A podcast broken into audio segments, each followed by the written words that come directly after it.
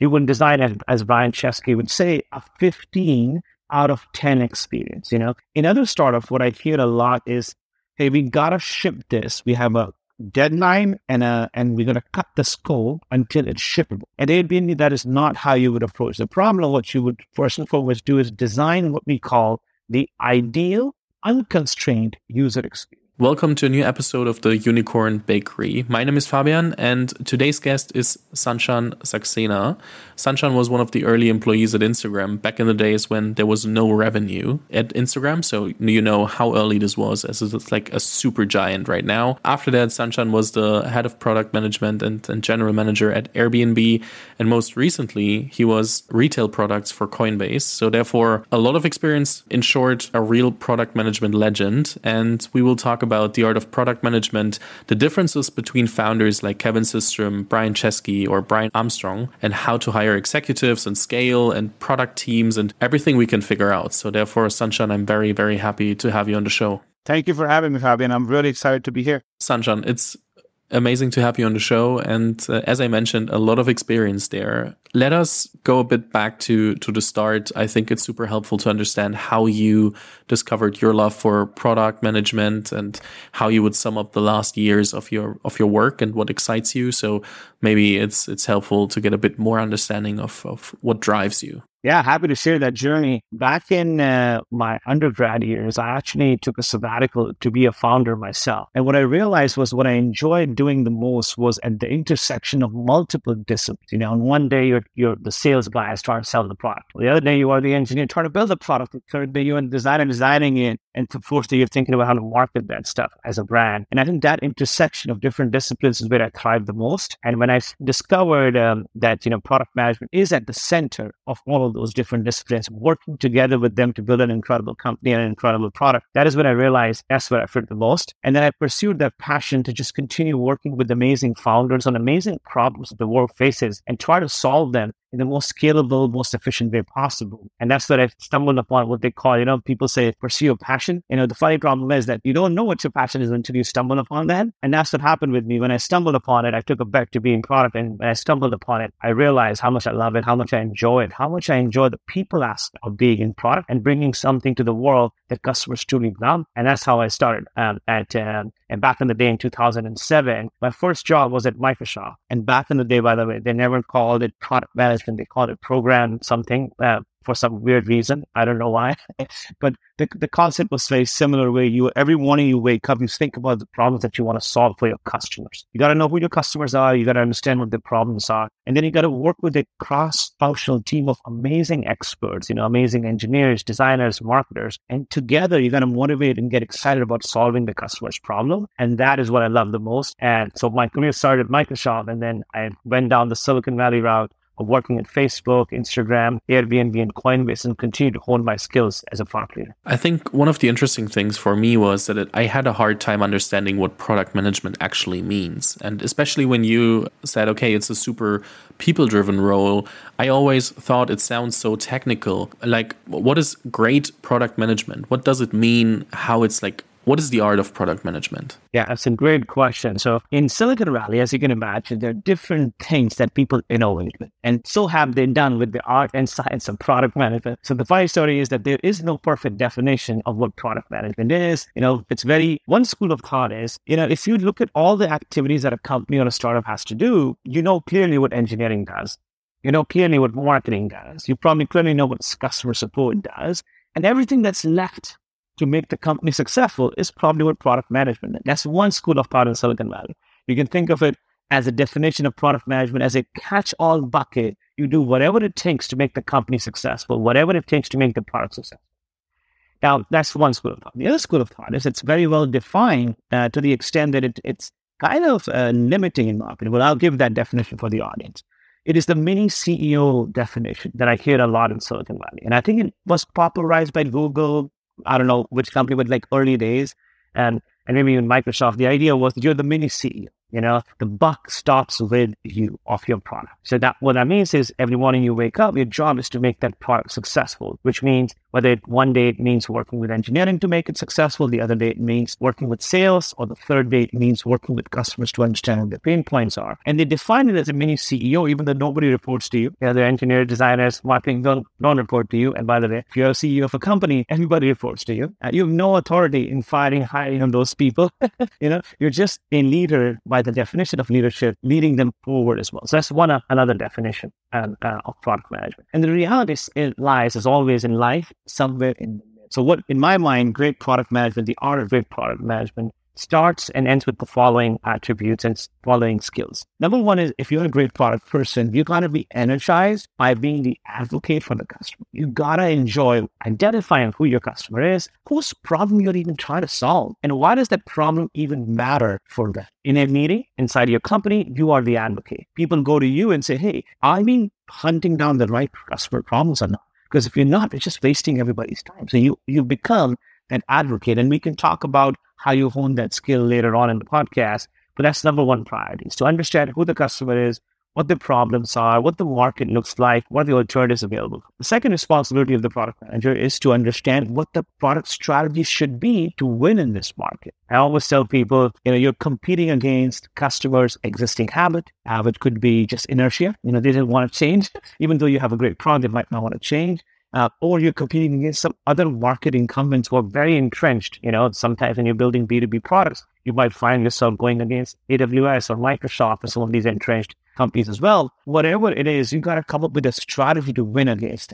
And I think one thing I'll add is that it's not it's not the product manager who creates the entirety of the strategy, but the product manager is responsible that the strategy does exist. And we go through the journey of figuring out what a product strategy is to win. And product strategy has many elements, and we can talk about that as well. Uh, but that's a single big responsibility for the, for the PM. And then the other part is working with third party will be the working with people to get shit done. This I cannot emphasize how important it is. You know, the best example I gave of product management is let's say you go to, to the orchestra and you see this conductor that is, you know, waving his hands. You know, sometimes you can't even understand why they're waving the hand when they're waving it, but they're waving it, right? It's part of a symphony. It's part of something that they're trying to create. So in many regards, the role of the product manager in this area is very much like the orchestra conductor. You know, their job is to create symphony from artists who are specialists in that. So for example, in your orchestra, you can, may have a pianist, you may have a violinist, you may have a, I don't know, a, a flute person, right? Experts in what amazing things they do. But the, the leader, the, the conductor's job is to make all of these people work together and create a symphony that everybody. You know, flute plus violin plus this together. How do you create that symphony? And that to me is a the art of Fabian of, of product management. How do you work with people? How do you motivate them? How do you find ways in which you can drive their excitement towards the right uh, outcomes and make an incredible set of specialists work together to build an amazing product, an amazing company, and be the number one choice for your customers to opt in. You mentioned a lot about the art of product management, and I would love to turn this question around. What are the biggest misconceptions about product management that you saw and hear all the time throughout the years? Great, great question again. So there, there, I can go on for like 10 different things, but I'll probably keep it to three that are the most common ones I hear. Number one is product managers get, get pizzas, coffee, and drinks when the team, engineering team is working on it. yeah. So there's this myth, which is like, you know, I, I, mentioned earlier that, you know, things need to get done at a startup or a company. You know, people have to work together. And, you know, sometimes you don't clearly know who's the owner for what, right? You just got to get things done. So the the biggest myth I hear is that look, hire PMs to you know to do the things that you don't want to do. You know, like you love writing code and you know I like doing documentation. Great, let's hire a PM. They'll do the documentation. I would say you are underutilizing the power of a discipline called product. Uh, number two myth is um, product managers are simply program managers, glorified pro- program managers. You know, their job is to make the trains run on time. Just to be clear, it is every team member's job to make sure that the trains are running on time. Engineering, engineering managers, they should make sure that the engineering train is running on time. Design managers and leaders should make sure design things are running on time. And of course, as a product manager, collectively, we got to make sure all these trains are running in time. But that is just a small part, or rather, I should say, a good part of product management role. That is not the whole role. You know? Most product managers fail when they detach themselves from customers when they sit in a building, an ivory tower, working internally with the smartest engineers, trying to build something amazing, but are detached from what customers really want, what's happening in the market. So I would say the, the, the, the counter to that myth is that product managers need to be in the field. They need to truly understand user research. They need to talk to customers, understand what their pain points are. They can't delegate that outsource that job to many people. The third myth around product management tends to be that you know they they, they are the sort of say the glue that needs to keep everything together. Now there's some truth to this as well. Um, you know, I always tell people every myth, every urban legend has some truth, but not the whole truth. Right. So there is some truth where, you know, product managers have to bring people together. They have to organize meetings, make sure people are on the same page, make sure they have the right information to execute. But that again is a very like an important but a small part of the role. And everybody is responsible. I always tell people everybody is responsible to winning uh, for winning, not just the PM or somebody else, right? Everybody is responsible, and we got to work together to make things reality. I think it's super interesting to also hear like the myths about it, and I think detaching too much from the customer is like at least one of the things that I see often that and often driven by founders, to be honest, that founders think, oh, I know what the product should look like. So we don't really have to do the customer interviews right now. We just build uh, instead of just also trying to to get in conversation. And I think that's one of the biggest issues that you could encounter. But sometimes maybe it's also good because you need the intu- intuition. I have no clue. That's exactly right. I think you're bringing up a very interesting point. So let me let me help uh, explain this a little bit for the audience. So there are two types of uh, broad broad strokes, two types of business you can build. You can build B two C or you can build B2B. What I've found is that most direct customer applications or, or, or products, let's say Instagram or Snapchat, TikTok, etc., generally tend to start because the founders themselves have a problem and an issue to solve, you know? And then they go out there and find other customers who have a similar problem in their life, talk to them, help them try the product, get feedback from them, and iterate from that point onward. So it's really important to have something with a B2C founder where they have an instinctive value attribution, where they believe this is the problem that I have. Hence, I would try to solve this problem. Then I'm going to go out there and find other people who have similar problems as me and then collect their feedback and go from there and iterate from there. On the B2B side, you know, most founders have an instinct of a market opportunity or a business opportunity. And then they again have to engage with the customer to understand, is that truly real? Without that, you will find yourself to be hard pressed for finding the right product and the right company to build that. So I like to tell founders balance your intuition and instinct with real customer data because if you're working in each one of these lands independently, you're not bound to be successful. Now you've worked at like three super amazing companies with like three completely incredible founders, um, more than the three founders, but the three founders that everybody talks about at least. How do these founders and companies differ from their product strategy, from how they approach product building and product development, product organization. And what would you say is became your way of doing product um, strategy and product management? Yeah, I think the first of all, the, every company that I work with differs uh, a lot, and they have some commonalities as well. And that's the beauty of working with different founders who bring their own style and unique approach to building great companies and great products. So I'll describe this in a couple of ways. Number one is if you think about Instagram and Airbnb, there is a lot of emphasis on customer experience, customer journey. And I think this is something that I've personally embodied because I've worked with Kevin Systrom and, and Brian Chesky for almost like six, seven years. So again, those things rub off of you as well because you see those things being made firsthand. So what does this mean? Uh, the obsession that Airbnb has about getting the user experience right is something that I really see in many, many startups. In other startups, what I hear a lot is, hey, we gotta ship this. We have a deadline and a, and we're gonna cut the scope until it's shippable. Now that's one way to approach that problem. At Airbnb, that is not how you would approach the problem. What you would first and foremost do is design what we call the ideal unconstrained user experience. That is the first step you would do. You would design, as, as Brian Chesky would say, a 15 out of 10 experience. You know, most companies, when they're shipping something, they'll say, what is a seven or an eight out of 10 experience, you know, that we can ship? And the funny thing is, if you start with your aspiration that the thing you're going to ship will be a seven or eight, by the time you ship it, it's actually five out of 10, you know, because things definitely and uh, get cut in, in the process of doing that.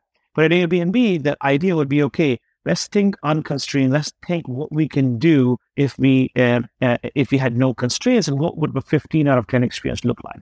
And that experience is truly agnostic of the technology we have today. We can invent the technology, but let's first talk about the experience. So let's make this real for your audience.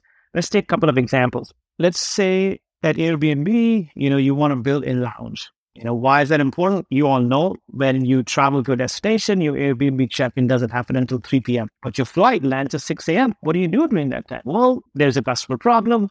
I don't know what to do in a new city. Maybe we build Airbnb lounges, that's like airport lounges, and let our guests stay at that lounge until 3 p.m. when they can go and check in. Great. How would you approach that problem? Well, in a traditional company, the MVP driven company, this is how you would approach it. You will create a mall, you know, very basic mall, you know, and you would argue, let's test a very basic, sorry, not a mall, um, um, uh, a, a lounge. You'll create a very basic lounge and you will say, let's have basic stuff over there, maybe air conditioning, maybe a little bit of sitting area, but that's pretty much it. And let's see how that goes, right? But at Airbnb, you will not do that. What you will do is you will pick one city, one location that's in Los Angeles, and you will design the best goddamn experience in that lounge for your customer. So when they check in, they can scan the Airbnb app and you can scan and say, oh, they have a reservation in the city at 3 p.m you will have check-in rooms where you can put their put their stuff uh, in safety, and they have a key so they can travel around the city, grab coffee, whatever that might be. Inside the lounge, you will, lounge, you will give them some um, appetizers, snacks, etc., and you will make sure that they're comfortable. And then once that amazing experience has been delivered in one city, in one area, with the, with things with doing things that don't scale at first, you will collect the data and then understand, huh, do people love this? Because remember the previous MVP, the system that I was talking about, you will get data whether people love or not in a 5 out of 10 experience, you know, and most likely people will not enjoy it. But in this world, what you've done is you've constrained yourself but built an incredible experience in one city, in one location, and people will hopefully will love the experience that they have. And then you will figure out the things that they love, how to scale them, and then the things that they don't love, how not to scale them, how to get rid of them because they don't like it. So that is a fundamental difference I found at Airbnb. And by the way, Instagram was much closer to this, where the obsession over user experience was pretty large. That's so interesting because especially Airbnb, that was part of uh, Y Combinator at some point, is therefore completely working against the philosophy of Paul Graham, who says, "Hey, you need to ship as early as possible, and if you're not ashamed of your product version that you published, you publish too late."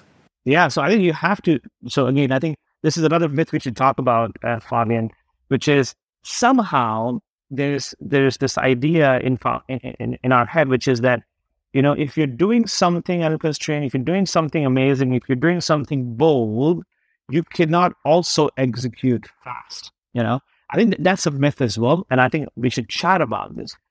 The amount of time you need to discuss and do things upfront actually helps you move your execution faster, way faster downstream. And I think you can still chunk these things that I talked about into any agile methodology of sprints, etc., and ship really, really quickly but at the same time, you are trying to build an experience that people will try to love. And again, you are doing things in an unconstrained way, um, meaning, sorry, uh, in a in ways that don't scale at first. In other words, you know how to get chairs in one location in LA. You know how to get air conditioning, coffee in one location in LA. You don't know how to do it in 120 countries. So you're not waiting until the perfection is reached for 120 countries. You're doing it in an unscalable way in one place, and that can be done extremely fast. You'll be surprised how quickly Airbnb would move once the plan is figured out as well. So I think uh, what I would say to the audience is that I think doing the right thing by your customer doesn't come at always at the cost of being slow. You can still move really, really fast by chunking the things that you come up with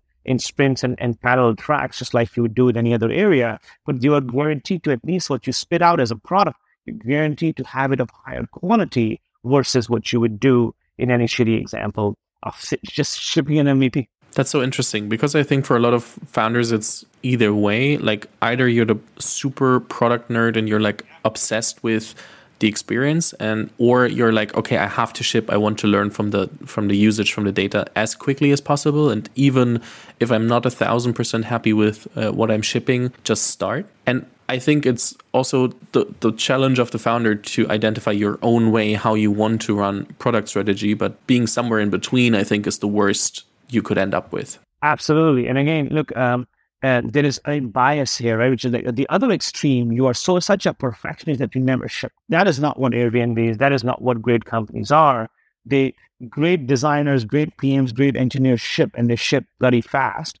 But the thing that they are shipping is valuable to the user. I think what has happened in the va- in the valley is that we have forgotten in the MVP definition. We have focused excessively on the minimum aspect of an MVP, and we have forgotten whether that minimum aspect is actually valuable um, to the customer or not. I would have preferred to call it VMP, valuable minimum product. What is the most valuable thing you can ship for the customer that happens to be minimal in terms of execution and can be done quickly versus obsessing, okay, what is the minimum thing that I can ship without worrying about whether it's valuable to your customer or not? And I think that is a fundamental shift that you will find between Instagram and Airbnb versus other companies that are obsessed about shipping something minimal without shipping something valuable. If I can use uh, Fabian, an analogy over here, which probably will resonate more with the audience, um, um, will be as follows. Let's say you and I decide to open up a sweet shop in Berlin. I love sweets. I hope you love too, Fabian. and let's say we start to open up a sweet shop in the real world, right? Uh, let's say you find the, like uh, uh, in Berlin, you find a location, you put up a board and a sign outside saying beautiful sweets inside.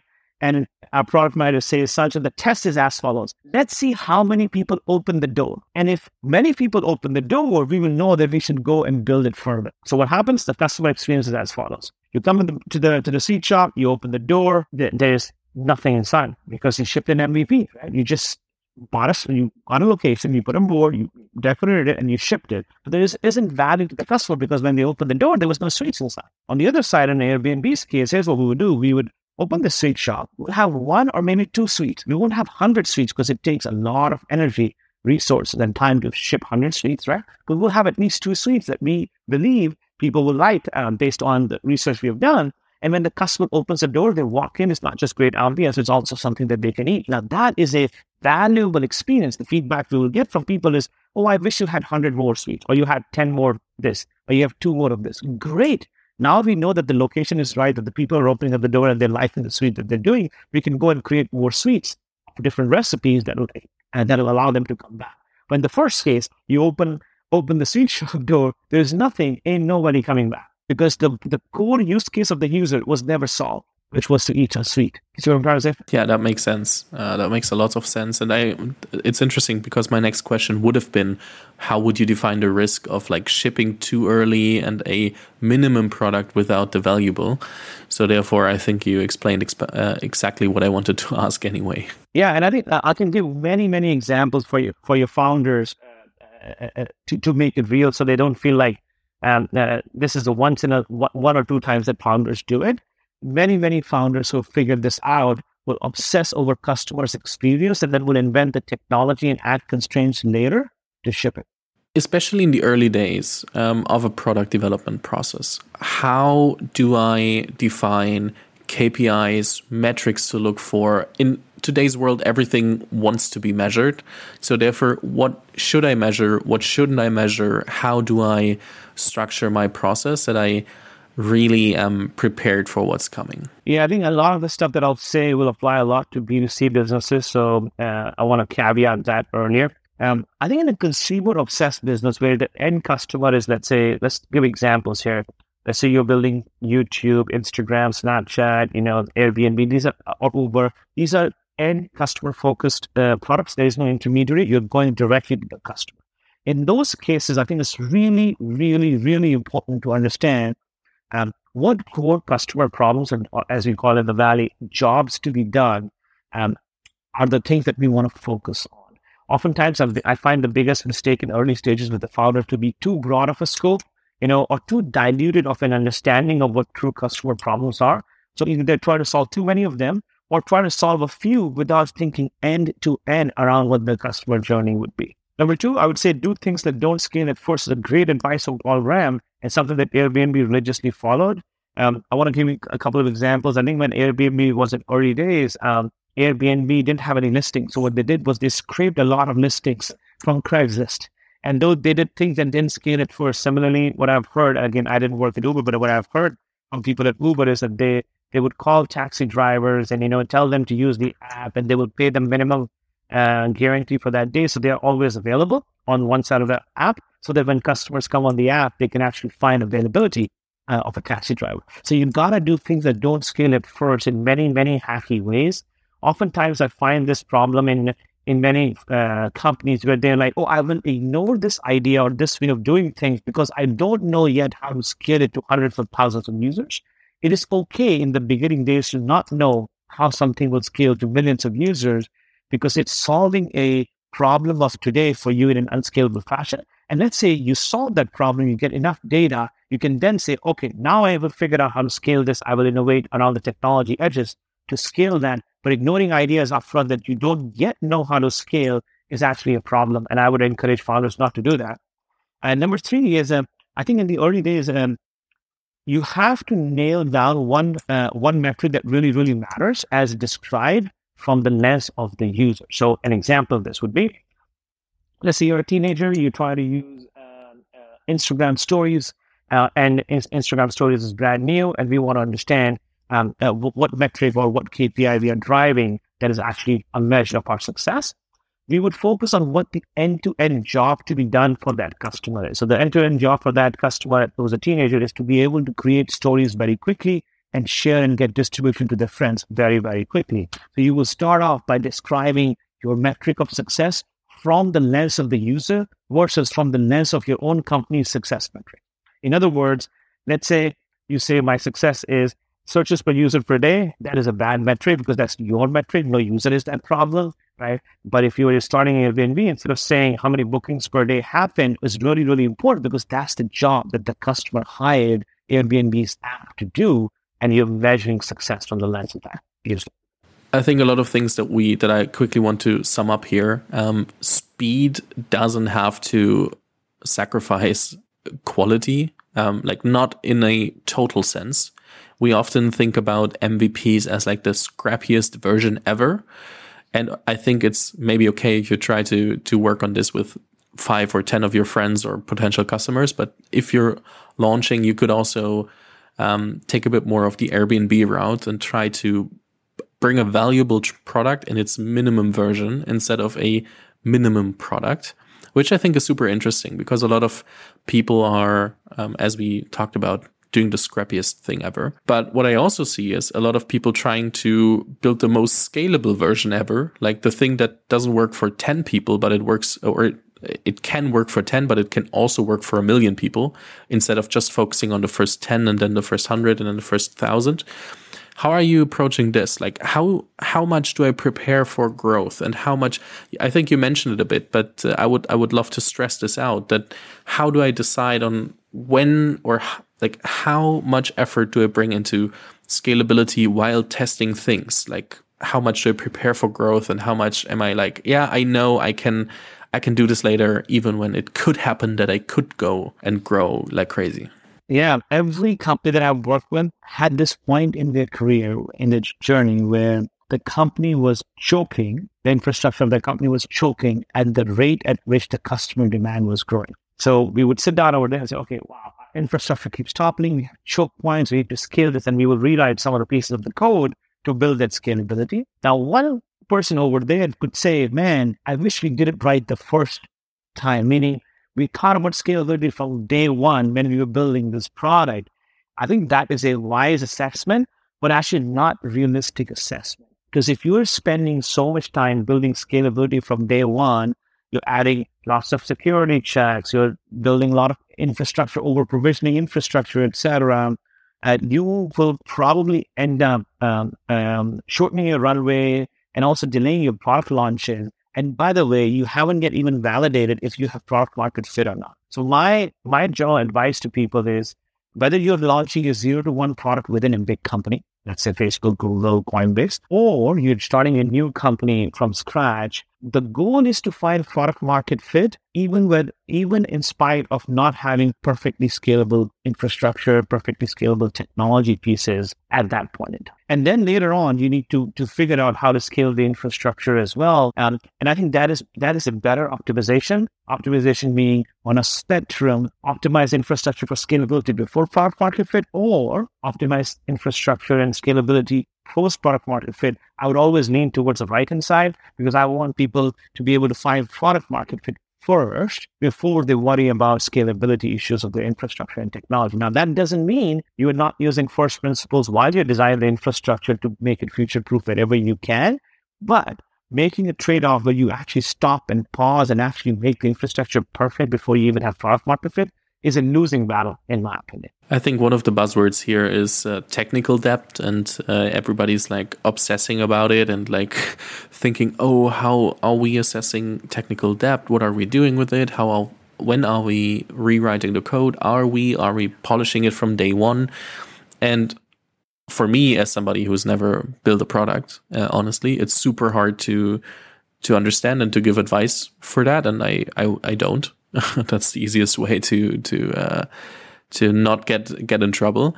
But I think it's also a decision as a founder where it's super hard to to decide what to focus on. And because i think engineers would be super happy to build something that they know is scalable because often enough they want to build solid things. At the same time we need the speed. Um, so i think uh, mindsets are clashing here that's at least what i'm experiencing from talking to the people and how do you as a product manager um, how do you manage and, and and balance these different mindsets and bring everybody uh, on the same track so that they are like pulling on the same side instead of like working against each other yeah, I mean, this is a constant battle for every founder. I advise a lot of early stage founders as well who are struggling with that as well. So I think there's certain trends you can pick, and we can joke a little bit about this. Let's say um, uh, the founder or the early engineers are coming from bigger companies, let's say Google, Facebook, etc. You will notice, like now, you will notice that their their emphasis on early stage startups to perfect their infrastructure and scale is much larger versus a founder or early set of engineers who are coming from startup land or this is their first gig, you will notice they don't pay that much attention to infrastructure. And just like everything in life, the answer always lies somewhere in the middle. It's not in the extremes, you know. It's in the shades of gray and somewhere probably in the middle. Uh, so um, let me let me share this. At the beginning, you gotta get the scalability, infrastructure, security for your product right for the customer experience. Let's say you're building a fintech. I mean, there is no doubt in my mind that I would never advise a founder to start a fintech company where they have no scalable infrastructure, no safety measures, no security checks, no anti-phishing elements available for your bank account, right? I mean, if it's fintech and it takes care of your money, you got to solve that problem, you know? So it is an early, early investment you have to make to make sure that you don't get hacked. I mean, look at how many crypto companies have gotten hacked in the last 12 years.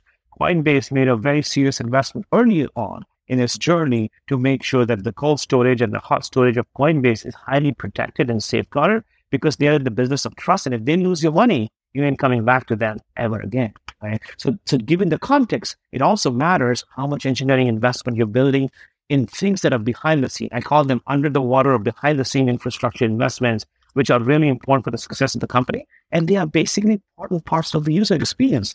And I, and I use this very seriously when I say trust is part and parcel of your user experience. You are selling, if you're a fintech, if you deal with people's money, you are selling money safety products where people's money is safe and they have a peace of mind to do that. So you have to make sure that that infrastructure is secure, the infrastructure is anti-phishing and anti-hackable as to the best possible.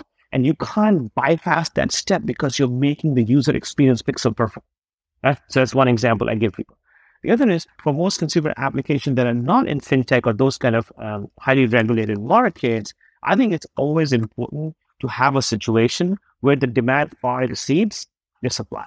I would rather, much rather prefer to be in a situation where your product demand is so high that you're like, man, we're, we're dying on the weight of our own demand. Then with an incredible infrastructure and that has no demand right? So I think that the real the real skill of the engineering founder or the CTO or the VP of engineering lies in the following, which is to get started with whatever is needed to ship the product and get initial feedback for the right user experience. I'm, remember, I'm saying don't compromise the user experience, build the right technology over there, but then have the, the genius to also figure out what are the behind the scene things, behind the scene things that I can change and optimize as we are scaling rapidly over there. And that is a pull and uh, pull and push over there. At Coinbase, for example, and I think this is true for LinkedIn as well, there, were, there are many companies where they had to pause for an entire quarter shipping any new feature so they can take care of their infrastructure and tech debt uh, completely because the demand far exceeds the supply. I think it's much better to do that than to take six additional months or nine additional months or a year to build the perfect infrastructure without even knowing if you have product market. I think that's super valuable advice um, for a lot of people out there to also find their balance between this dilemma to figure out how they want to approach uh, such things. Let's go a bit further into. Sorry, absolutely. I can assure your audience, um, you know, that uh, even the biggest of companies that still have that have tremendous success still have bad infrastructure. so, so this idea that you would have perfect infrastructure, highly scalable, doesn't end. That's something that uh, a lot of people would never admit, but uh, good to good to hear that for a lot of founders. I think. um, let's let's go one step further. I think what's what's super hard is to figure out when to start building the product team and when to like let's say I'm a product driven founder and I'm super obsessed with product. Who is the first person that I'm looking for when I want to extend the product team? What qualities am I looking for in the first product manager, head of product, whatever you want to call it? Uh, let's not obsess about titles too much, obsess about the qualities that we need in the organization. Who am I looking for? Yeah, I think we can set the context for the audience a little bit depending on the founder's background. So, so most founders come from engineering backgrounds in, in the Valley. I shouldn't say most, a large number of founders come from engineering background. And they're really good at building technology infrastructure. And they happen to be the first um, head of product as well because they are also visionary to understand what the customers need, right? So they, they've been this amazing ability to be able to understand what customers need and also be able to build it. That is a superpower that only engineering background founders have, not a whole lot of other founders have. You know, if you're coming from sales or product or design, you generally understand, have the superpower to understand what customers want, but you lack the ability to then build it because you're not an engineering trained engineer. So it all depends on the context of the founder. And I can address the question you asked in different ways. So let's say you are coming from a non-engineering founder. I think you tend to be, the founder tends to be the product visionary for a long time to come. And generally, hiring the head of product uh, comes in at a stage where the founder slash CEO is not able to scale their time. So they start to delegate. They get comfortable delegating the execution of their vision. So in early stage startups from, uh, from Series A onwards, uh, most time I see that if the founder is a non-technical founder, they will hire a head of product or whoever the person is um, to be their partner in crime on execution front. So they are busy as a CEO, the company is growing, they're doing fundraising, they're meeting customers, they still have the product vision chops, so they continue to do that, but then they complement themselves with an execution-oriented product person who can work with engineering, legal, uh, etc., to actually get that thing built, ship it, and keep the trains running on time. Over time, that further changes uh, where the, these product-minded founders start to take more and more of a uh, of a vaccine because the role of a CEO becomes bigger than the role that they were doing before, which was dual timing on multiple tools. Right, so they become what I call the most common thing I hear from founders in that stage of the company is, "Well, I'm trying to be a full-time CEO now, right? And I need a full time head of product now, you know. And that that stage comes in later on when the, the the product is on fire, the company is growing really really well, and the role of the CEO is expanding beyond what it used to be. And that is when the head of the product starts to own both the vision and strategy as well as the execution chops. I always advise people, you know, if you're hiring a senior executive in the product role and you only want them to do execution, you're not leveraging really, really well. You know, while the founder still has the North Star vision, they need people to be able to fill in the dots, so to say, fill in the blanks towards a North Star vision. And that's the role of kind of. So that's the journey for a non-technical founder that I see happen um, very common. For a technical founder, the, the journey it could be the same or could be a little bit different. So I'll, I'll talk about the, the variance of this. What typically I've found is that a technical founder comes in and they build, they have both the chops, the vision chops and the execution chops, and they can do a bunch of this stuff. And then they start to find things that they don't enjoy doing, or they start to find things that drain their energy, you know? And the most common thing I hear from such founders is then the thing that drains my energy is making so many people come together, agree on a vision, agree on something, and get it done. And they again take an approach where they try to bring in a head of product who's complementary to them and start to focus and take away things from these technical founders that are more operational in nature. And that is where that doesn't give these engineering founders a lot of energy and they prefer having someone in there. So that's their journey. And over time, they quickly realize they also don't enjoy doing other things and the role keeps evolving. So it's a different kind of an approach that they do. I advise people to take a very different approach than these naturally evolving journeys.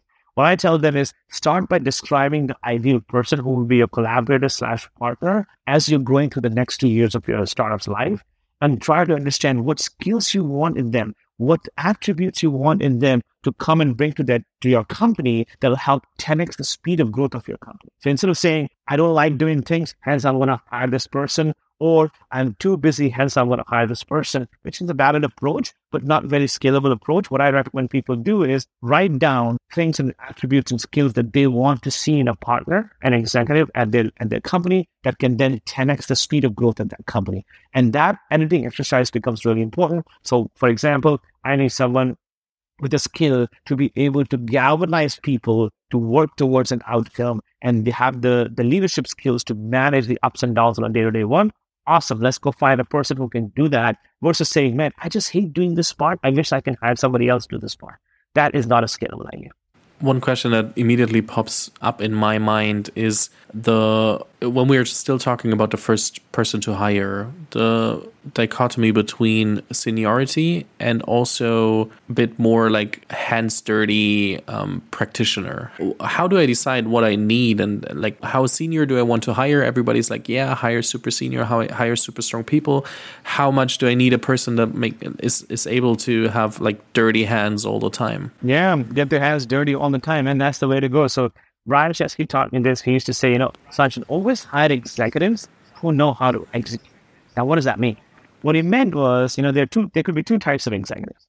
Executive one, you hire them and their team disappears. You know, and let's say they're, they're build, working on a team, they inherit a team, they're building a product, the team disappears. What this executive is going to do is they have the skills and the ability to write a document that describes what will they do next, which is I will rebuild the team. It'll take me three months to hire the VP of product, or sorry, director of product. It'll take me six months to hire an IC, whatever that is. They come up with a plan, and that's what they can deliver. And then they execute the plan. The other option, too, the other kind of executives that I love hiring are people who know how to execute. The team disappears, these people are capable of not just writing a document, but actually doing the things that the teams were doing. In other words, they understand the customer really well. They understand what this product lifecycle uh, is. They understand where the product is in that life cycle, and they can roll up the sleeve to actually work with engineering directly and be able to move the the the, the product forward while they are rebuilding the team. And that is a fundamental difference that I look in executives. And my advice to every founder is to always hire executives who know how to execute, meaning people who know how to get their hands dirty. Now, this doesn't mean that the executive will do that for the rest of their life. No, of course you're not. They're going to rebuild the team. They're going to have other people come in. They're going to figure out how to divide and conquer and scale the company over time. But in those hours of need, what you don't want is an executive who can only write a document or a plan on what to do, but is incapable of doing the plan that is written in the document. You know what I mean? Yeah, I, I do. Um, I do. How do you test in the hiring process, especially with executives? Um, I think it's super interesting on how to set up the hiring process to exactly also learn this as soon as possible, how they're ticking, how they're working. Yeah, I can definitely uh, share some some best practices that I have learned in my career. One thing I also want to say before I answer that, uh, Fabian, is that you know what typically happens with hiring executives who don't know how to execute is that to them the process becomes the product. What do I mean by that? In every company, certain processes need to be created to make sure that the product ships, right? You need to have uh, some sprint planning process. You need to have some legal checks and reviews. You got to do X, Y, to Z, right? And the process becomes important. And what you will notice is that executives at many senior companies are very good at process creation. And what ends up happening is they end up managing the process, somehow assuming that if they got the process right, the thing that will be spit out of that process in the end will be the right product also. And that is the biggest myth of executives in Silicon Valley, which is to get the process right. And if we get the process right, somehow magically the product that comes out of the end will be the right one as well. That is a wrong thing because products come from solving customer demands and processes are internal facing only. And they become the Goliath that end, companies end up managing versus being focused on external people. So how do you test for an executive who will thrive in that environment? I think there are a couple of techniques you can do at Airbnb. We used to ask every executive to take a case prompt and actually do a presentation on that case problem. So what does that mean? We'll tell you, hey, here's the problem we're facing. For example, we're trying to grow Airbnb supply from X to Y number, and we're trying to figure out what's the best approach uh, to accomplish that. Now, what you want to hear from the executive is not just a framework. So, some executives will come and present to you, and they will say, "Look, here's the framework on how I'm going to solve." Well, the framework doesn't ensure success. A framework it reduces the, ch- uh, the the probability of failure, but just because you have the right framework doesn't mean that the product that will come out at the end of it will be perfect, right? So, what you want to see in these presentations is actually solving the problem abilities, right? For example, if you want to go grow Airbnb supplies, I want to see in the presentation what are they precisely going to do in the product, in the operations, in marketing, in sales, in partnership, in customer support, precisely to make that happen. Right? That is the solvability of the problem that I'm looking for them in the presentation. The second thing you want to do is you want to ask them questions that are also focused on what role they played in the previous um, uh, job that they had. So most people will say, "Well, I was the VP of X at Google, Facebook, Amazon, etc." And during my time, revenue grew from one billion dollars to hundred billion dollars. Right? so you go, that is amazing. That's an incredible accomplishment, and we should be proud of such executives.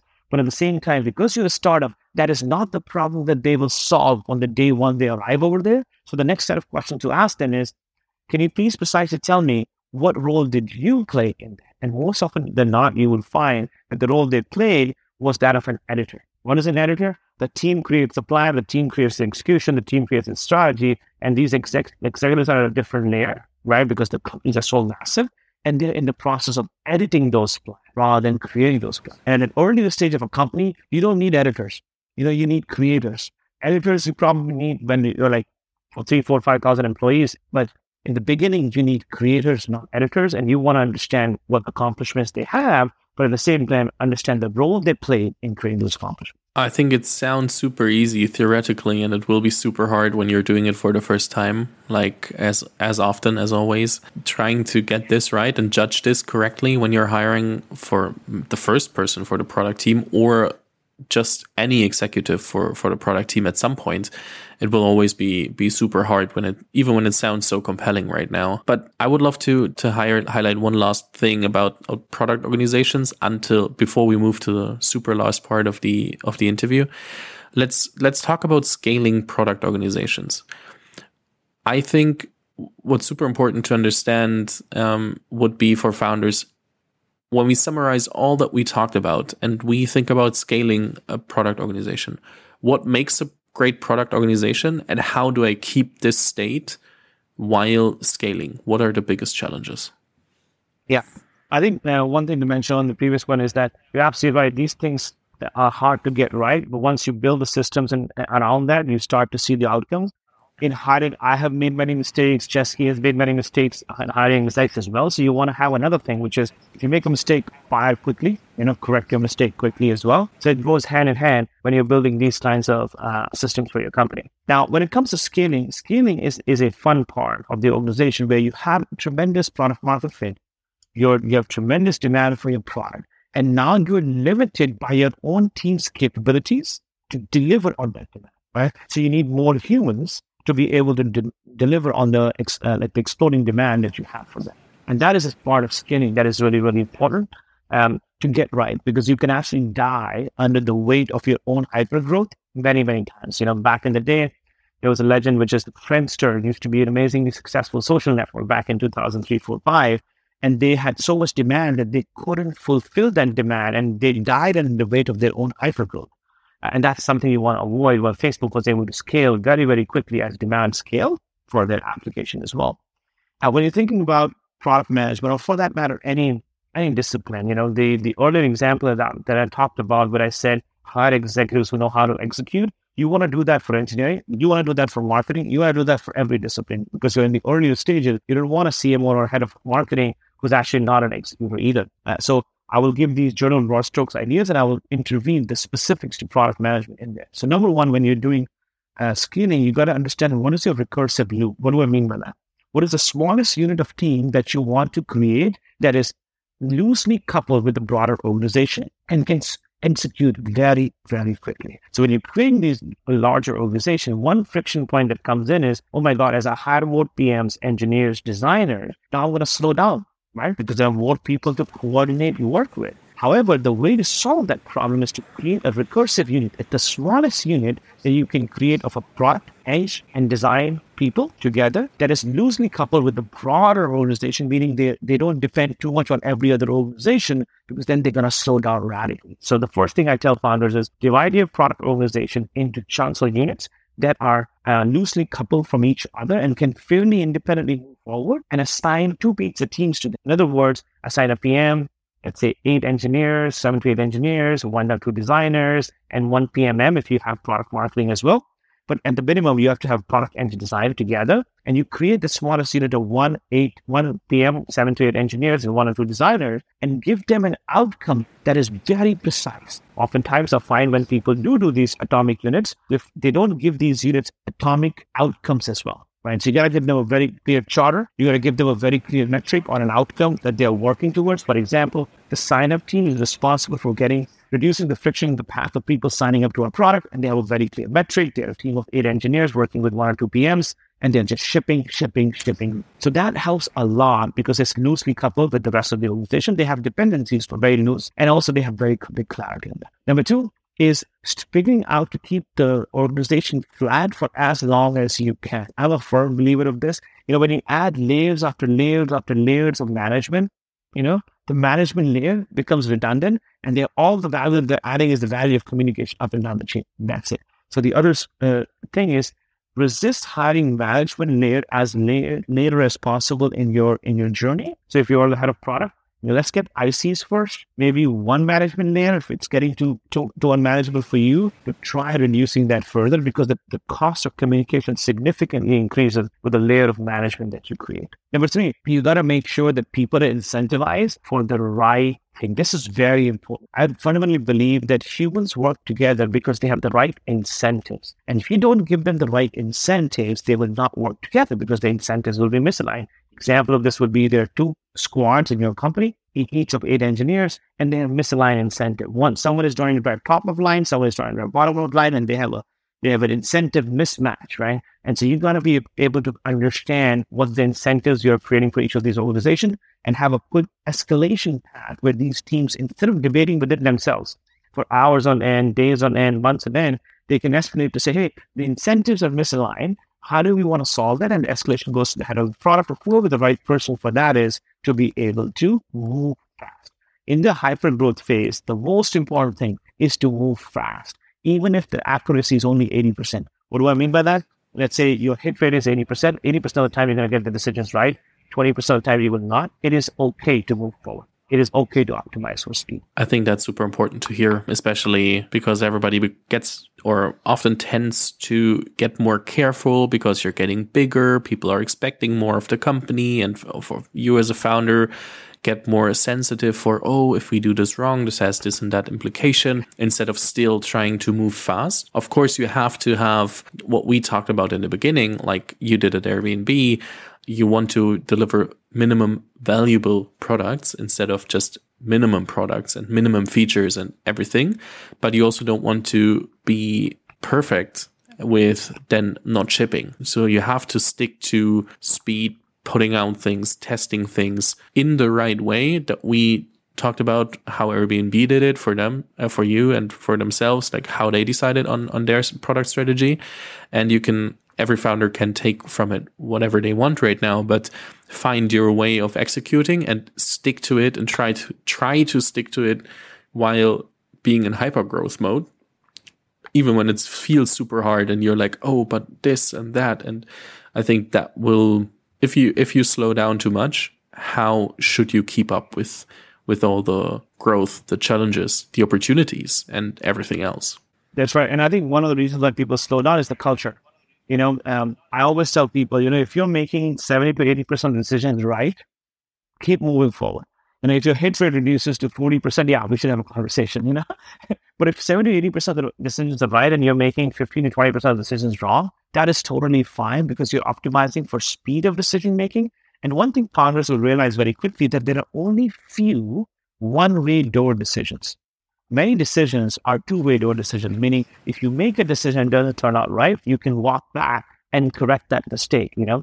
So what I t- tell founders is instead of spending an insane amount of time trying to guess and figure out the perfect decision, instead of doing that, build what I call um, the ability to, to react and pivot quickly in your team. In other words, for the 20% of the decision that didn't work out, the thing you're focused on is building a culture in your team that can pivot and react and pivot and react quickly versus hoping that every decision you make turns out to be right because that's a myth, that's a fallacy that never happens. So, in order to continue to move fast, build that agility to not get things right the first time, but the ability to get them right by pivoting quickly and making those changes quickly in your organization. Yeah, super interesting and super, super valuable input. But for the last question, who were the people that inspired you the most throughout the years while working with them? Like, who were the people that you consider kind of mentors, um, your your inspiration? Um, who who were the people you loved the most through the pro- throughout the process? Yeah, I think my my number one coach, friend, mentor is my wife. Uh, she's an entrepreneur herself, and every time I have to make a decision, I've gone to her and say, "Hey, honey, this is what I'm thinking about. Give me advice. Give me give me coaching on how I should navigate that." And I think the value that she has added in my life is tremendous, more than anybody else that I have seen in my in my career. Two, the inspiration that I get comes from very weird places. You know, I in my entire career, I've never read a fiction or a romantic novel or a book.